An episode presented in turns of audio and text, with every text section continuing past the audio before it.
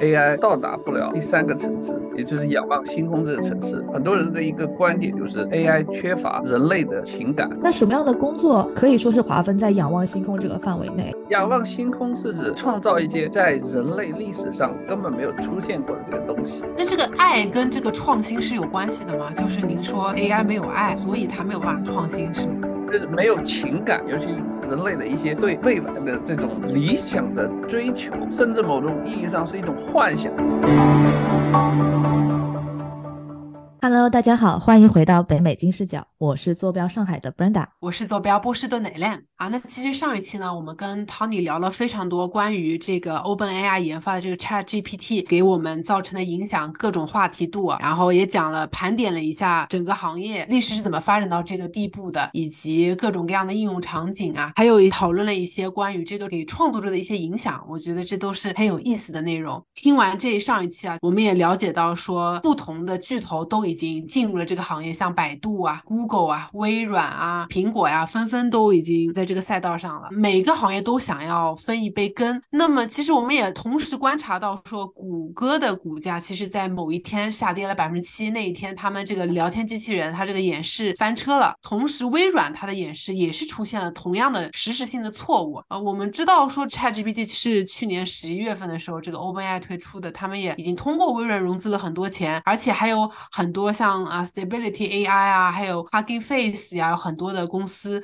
啊获得了融资，但是他们也会出现一些问题，所以我们其实非常关心这个行业未来会怎么样，它的限制在哪里啊？有什么会要改进？为什么会出现这么多问题？所以所以说这一期我们也想跟 Tony 继续聊一聊我们听众非常关心的这个未来的话题，包括还有一些监管呀，有一些投资等等的话题。Hello，Tony，欢迎来到我们的节目。Hi Elaine，Hi Brenda，非常高兴又来继续对这个 Chat GPT 的话题进行更深刻的探讨。好呀，欢迎 Tony。那其实我们在上一期里面提到了一下这个著作权的纷争，但其实还有很多情况会产生这个信息隐患或者说是利益纠纷啊。Chat GPT 的发明者最近其实提出了说，他们这个工具是需要被监管的。不知道 Tony 你是怎么样去看待监管这件事情呢？从我个人的角度来讲啊，技术的进步和监管是相辅相成的，也就是。当一个 AI 啊发展到 Chat GPT，也就是我们快速进入到人工智能第二个层次的一个初期的时候呢，必然会对我们整个社会行为方式、变革方式、工作的方式呢带来巨大的影响。那么，如果一当一个技术给我们人类带来如此巨大的影响的时候呢，我们必然要去考虑到怎么样能够规避这种技术带来的负面的影响。所以呢，这个和我们之前看到的在区块链技术的应用也是。呃，有类似的或者说异曲同工之处。当我们在讲这个区块链给我们带来这个应用的时候，我们今天其实可以感受一个非常巨大的一个特点啊，全球在不同国家对待区块链的技术的应用呢。态度都是不一样的，这是那当然也就换句话说，会有相应的不同的这个规呃监管的一个规则。比如说区块链技术在中国、在美国都是非常欢迎的，包括呃国家也非常支持这个技术的一个发展。但是对于呢区块链技术衍生出来的这些加密货币呢，那么每个国家的这个监管的方式和态度就完全不一样了。那么不同的监管的政策和策略，肯定是要根据各个地区的需求以及各个地区的。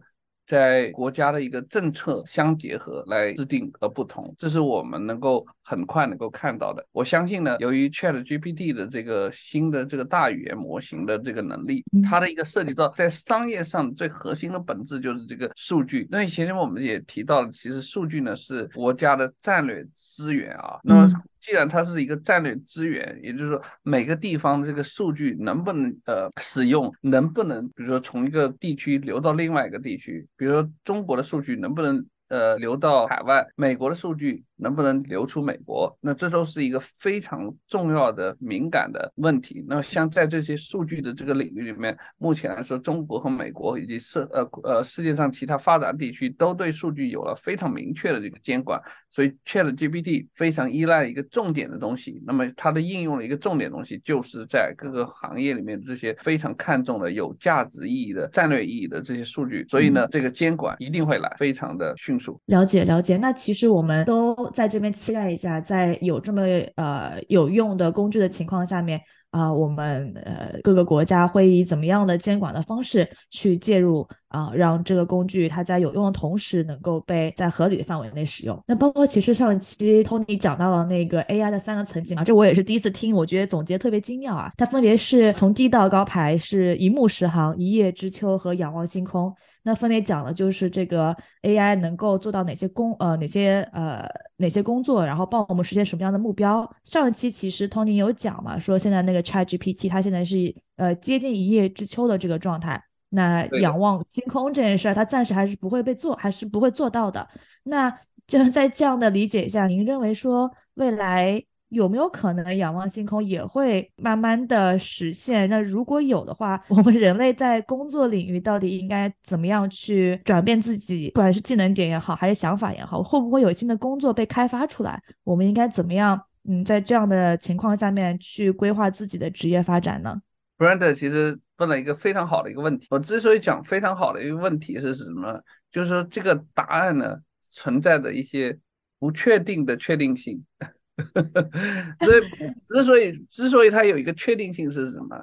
我相信这个 AI 每个人都会有自，有很多不同的这学者，嗯，认为 AI 到达不了第三个层次，也就是仰望星空这个层次。因为为什么？很多人的一个观点就是 AI 缺乏人类的情感，而这个情感又是人类特有的，比如说。那个李开复老师经常他就讲的这个 AI 爱，他把？这 AI 那中文翻译就拼音就是爱，对吧？刚好也是 AI AI 爱，因为机器 AI 没有爱，也就没有人不具备人类的这个情感，所以呢，它不会进入到第三个层次。也是这一点上，AI 是无法取代这个人类的。但是每个人会有。每个人会有不自己不同的观点，对吧？嗯嗯。那什么样的工作可以说是划分在仰望星空这个范围内？因为有的时候会觉得说，哎，这个写个文章表达自己想法是仰望星空，但现在好像他也可以做到。仰 望星空怎么？嗯，仰望星空是指做创造一些在人类历史上根本没有出现过的这个东西，因为。之所以机器学，我们把称 AI 称作很早期呢，刚开始称作机器学习，然后呢，现在做机器人工智能。机所谓机器学习，它首先就要去学习。如果这个事情还没有新东西没有出现过，它不知道从哪里学，对吧？它根本不知道从哪里学。所以呢，这就是这就是人类的一个特点，就是我们能够去发明这个，比如说火箭，我们去发明这个卫星，甚至我们接下来伊朗马斯克还要带领大家去殖民火星。这些东西都不是 A A I 能够看到的，对吧？A I 能够学学习到，因为这些东西都不存在。那这个爱跟这个创新是有关系的吗？就是您说他我 A I 没有爱，所以他没有办法创新，是没有情感。换句话说，是因为缺乏这些这人类的这个这个情感，尤其人类的一些用对未来的这种呃理想的追求，甚至某种意义上是一种幻想。但是 Tony 我会觉得这个有点虚，因为其实，呃，我我经常会有这种情况出现，就我突然间有一天想到一个绝妙的想法，我觉得我自己太有创造力了。我觉得这世界上不可能有人想到过这个事情。结果我一搜，这个想法已经不是原创了，甚至有很多人有过同样的想法。我们最近国家新推出一个政策，就是打击金融行业的一种优越感。我知道一类也在这个金融行业啊，就是打击金融金融从业者这种 优越感。但是会打击这个金融从业者打击优优越感？就是对吧？是是什么呢？那就我们就讲，其实尊敬的啊，就我们在行行出状元。那么在我们看看。欧洲一些国家，比如说瑞士，欧洲一些国家，这个瑞士里面的这些里面的这些人，他们其实上啊，对做不同的工作，纯粹是出于喜好，他们不会因为一个工作是是金融业，那金融业能够赚很多的钱，觉得特别牛逼，所以很多人要去追求这个金融业。就在瑞一些，在瑞士这个国家，刚好恰恰相反，就有很多人。他们就喜欢做的这个事情，就去收垃圾和倒垃圾。但收垃圾和倒垃圾在瑞士这个国家赚的比写程序代码的人还要多，对吧？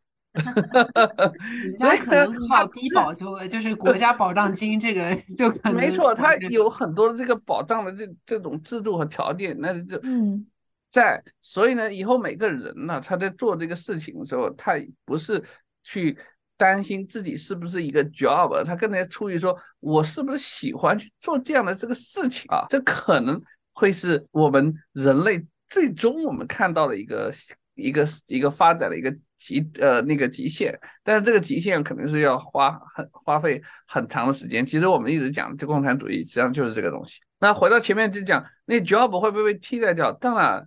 呃，这个必然我们面临一定是这样一个情况。那么在这个人 AI 进入到一叶知秋，很可能是非常快速的，可能就在这几年里面就很有可能会完成。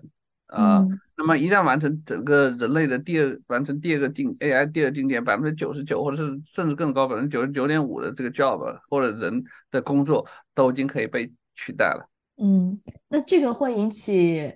什么样的？就是大家现在两派嘛，一派人觉得说，哎，取代挺好的，我就躺着，对吧？就 总总有一天这个制度会告诉我我应该怎么办的。那还有一些人其实非常的焦虑，包括我个人也是很焦虑的啊，就就没有了工作这件事儿，我会感觉，就我我我大概率我判断我自己会被取代掉，因为我的工作其实要么就是写代码，要要么就是逻辑框架，这个东西是 AI 非常适合干的事儿，很有可能干的多好，它没有什么太多的创造性。对，说白了，这个呃很常见。那我们现在都知道，Chat GPT 已经可以写代码了，对吧？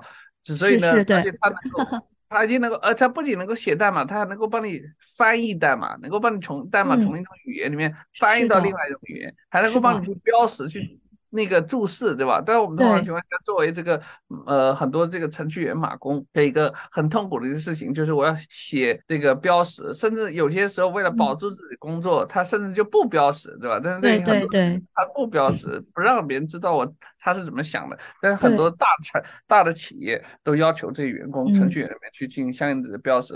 那现在我们看到的 Chat GPT 已经具备的说，即便哪怕你不标识也可以，他帮你把这个东西给标识出来。对，就活生生把你的范围给拿走了。就是之前可能大家还可以打一下信息差，对吧？但现在这个东西出来之后，其实信息差打不了，很多人的工作确实是就没有了，就不愿不论你愿不愿意。那在这样的情况下面，如果是一个很焦虑的人，他还可以做点什么呢？有没有什么最后 last fight 可以可以让自己嗯？现在呢，呃，在这个过程中里面啊，这个过程还会有一些时间。那么在这个过程中里面还有一些时间。其实我们这里有两件，有两个方向。第一个方向需要做的过工作呢，当然是我觉得涉及到国家层面，涉及到这个社会层面，需要呢国家，嗯，在采取一些相应的一些保护政策，能够来保护一些员工的利益啊，能够短期之内不受侵犯啊。当然，这我觉得。这个中国呃国家政府做的最近也是挺好的，那更多的这鼓励这些企业呢去雇佣这个人工，而不是使用机器，对吧？这是我们看到一个最直最直接的一个口号啊。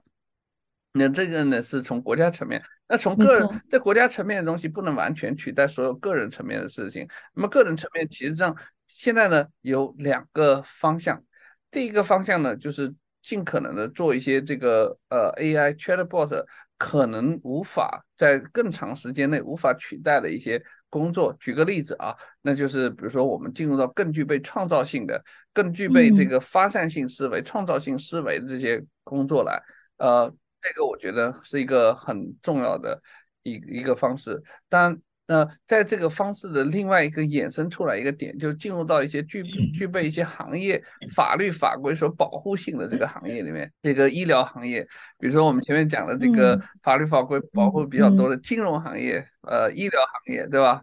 那这个那毕竟。大家可以设想一下，这个法律法规都是那些律师学法律的人制定的，他肯定不希望一个技术出来能够把自己的 job 给替代掉，所以他们一定会做很多事情把这个限制住。首先不要把这个法律律师这个 job 给取取代掉，对吧？这个法律的工作是很重要。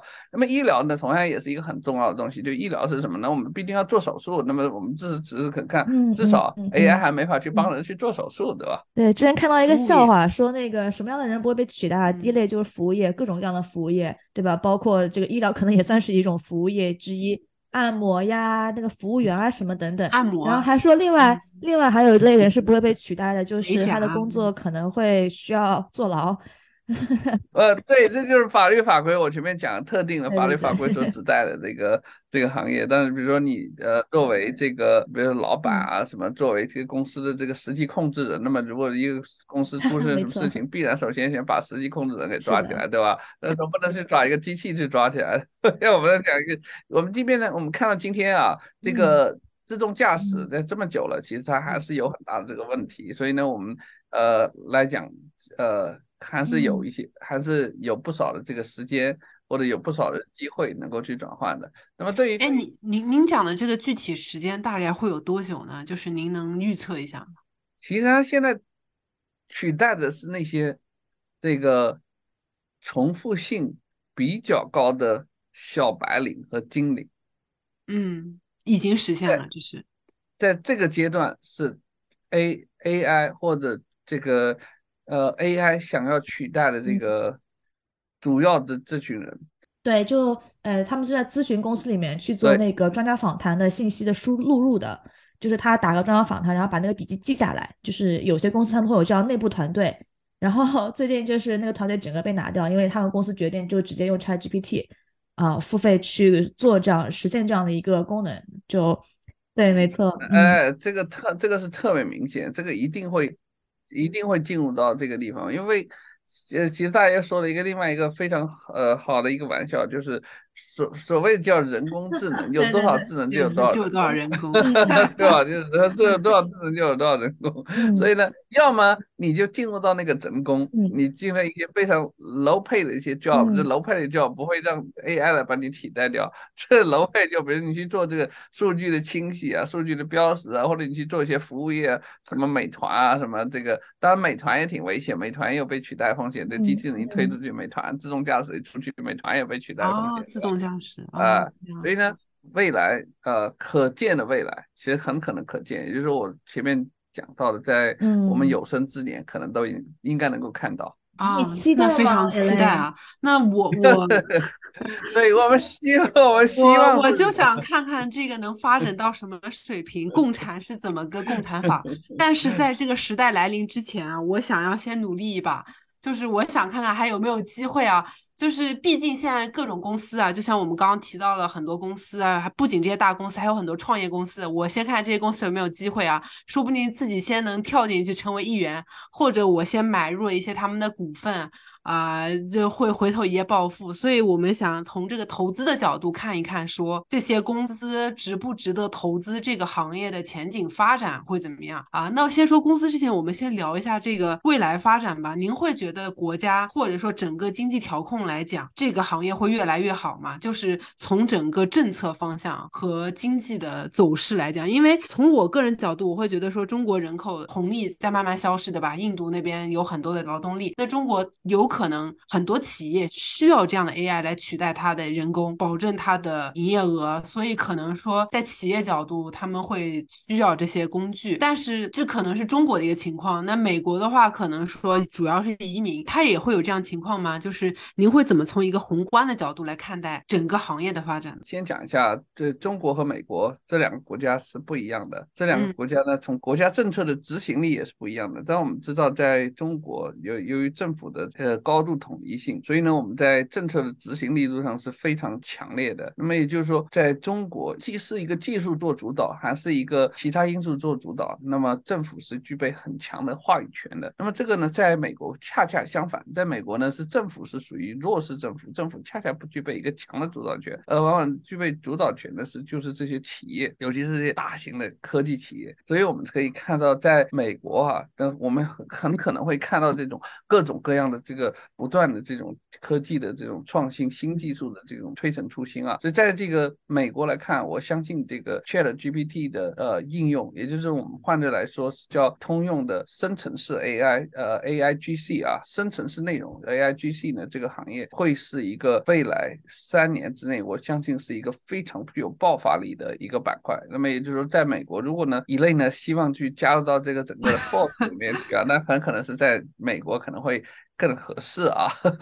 呃，而且呢，在美国，毕竟来讲，我们的大家可以看到，就是经济非常的强劲啊。即便美联储加息，把整个利率提升到了四点五，嗯，再过一个月，下个月就变成四点七五 percent 的这个利率的条件下，美国经济依然强劲的这个发展，这个通胀还依然依然高企啊。没有，我们没有看到我们这个很多经济学家预测的一个经济萧条或者 recession，这就说明我们在整个美国这一边来说，还会有很。强的这个很多的这个机会，这个失业率也非常的低。在美国，我相信呢会有更多的机会，或者像您来讲，是不是可能存在加入这个企业，很快呢上市就产生了一夜暴富啊？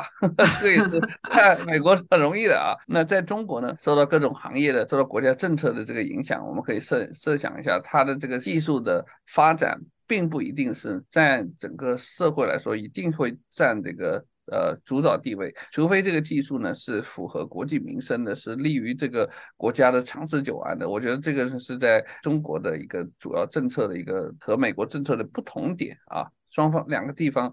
不同点一定会带来这个技术对创造力、那个社会变革力的一个影响的根本性的。嗯，具体一些讲哈，假设在美国的朋友想要投资或者想要投身这个行业的话，有什么公司您会比较推荐吗？或者有哪一些公司快要上市或者已经值得关注一下的？因为的确不太了解这些技术，但是 Tony 你已经在局中了，可能您会更了解一些。对对对，这个呢，呃，现在大家比较直接啊，在 AIGC 方面领域里面，现就几家公司，大家是非常呃耳熟能详的，就在 AIGC，第一家公司不是。OpenAI，因为 OpenAI 是私营企业，private company，就是大家此时想去投 OpenAI，除非大家通过一个那个一级市场的这个渠道去投，参与这个融资去投 Open，呃，投 OpenAI。那 OpenAI，Microsoft 已经注资了一一十个 billion，那么对于普通人想去注资，再注资另外一个十个 billion 是一个非常困难的事情啊，至少我们此时没看到啊。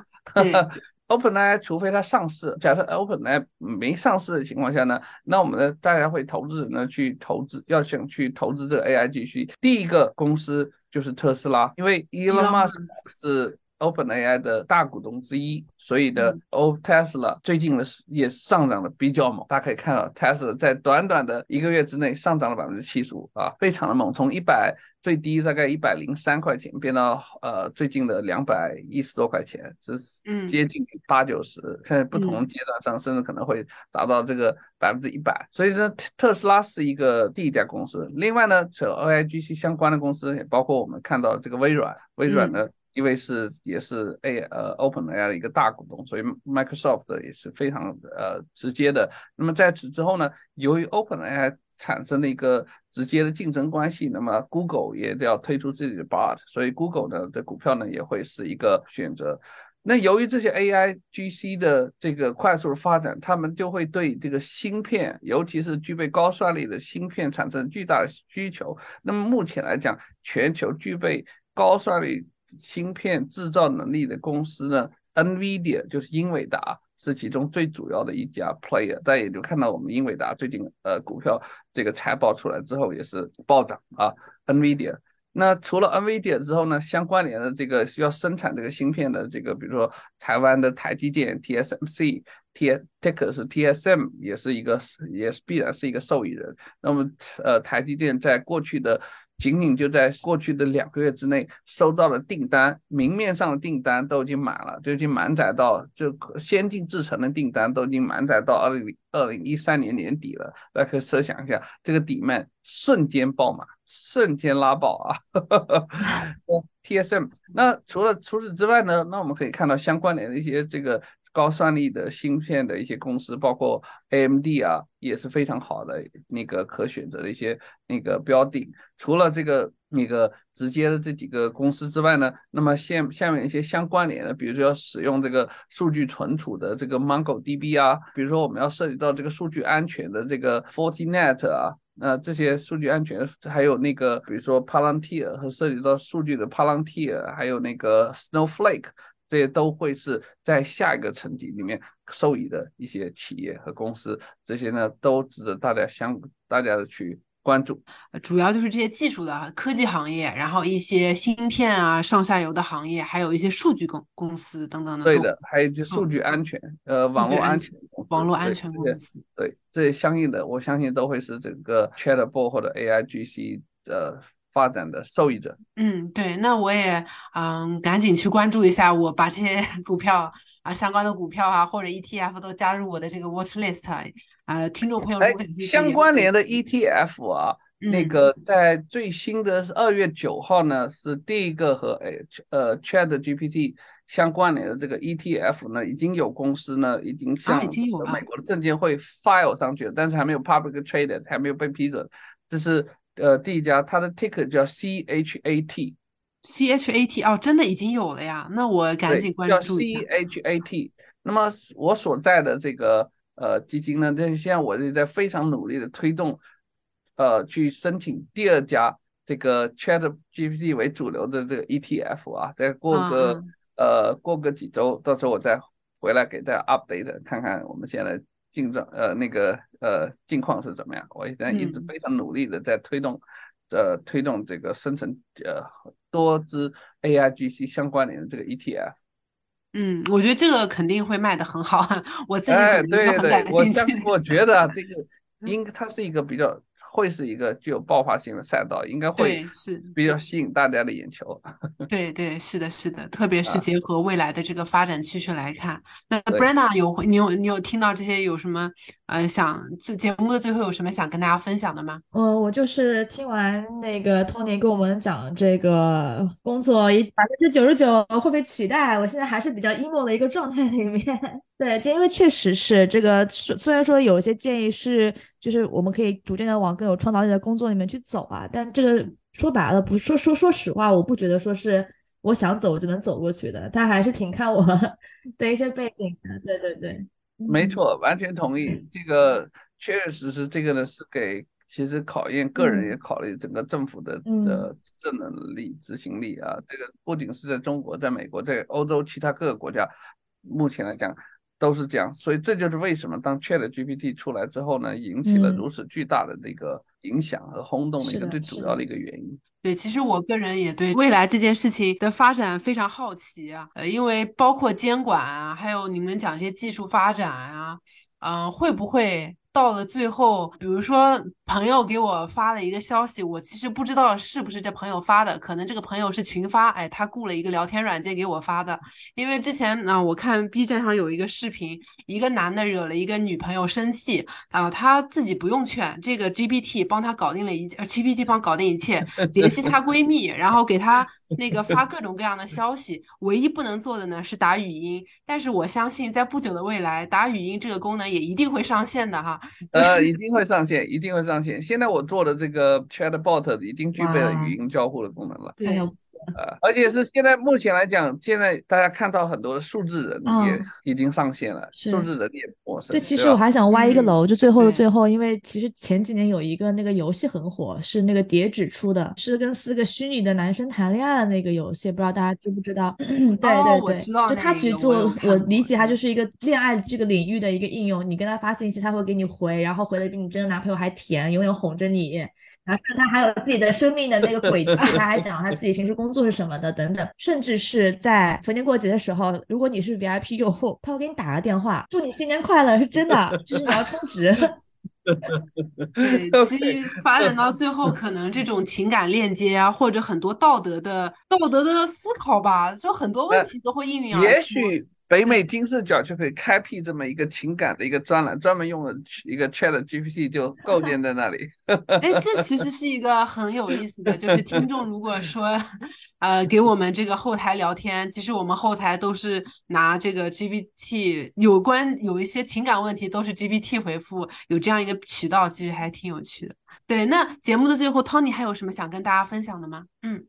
当然，我觉得 Chat GPT 呢，肯定是会整对整个社会的，在尤其是 AI 领域的技术进步带来一个非常巨大的一个促进作用。那么，在这个整个技术进步的一个过程中，其实对我们每呃很多个人来说，都提出了一个非常呃严酷的一个问题，就是我们是该怎么样去对这个 AI 智能的未来技术的发展去进行相应的选择，或者说适应。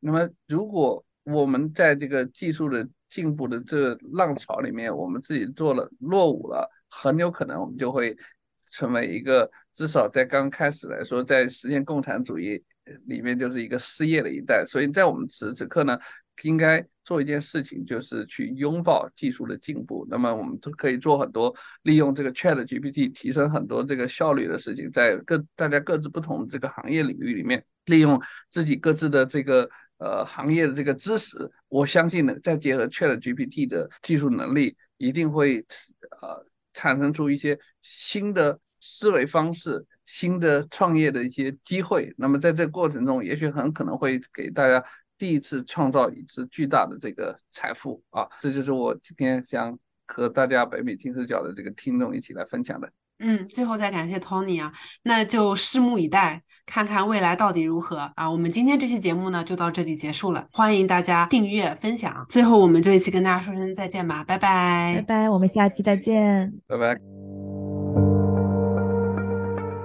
跟金视角聊人生，感谢您的收听，请在各大播放平台和公众号上搜索“金视角”，订阅我们的栏目吧。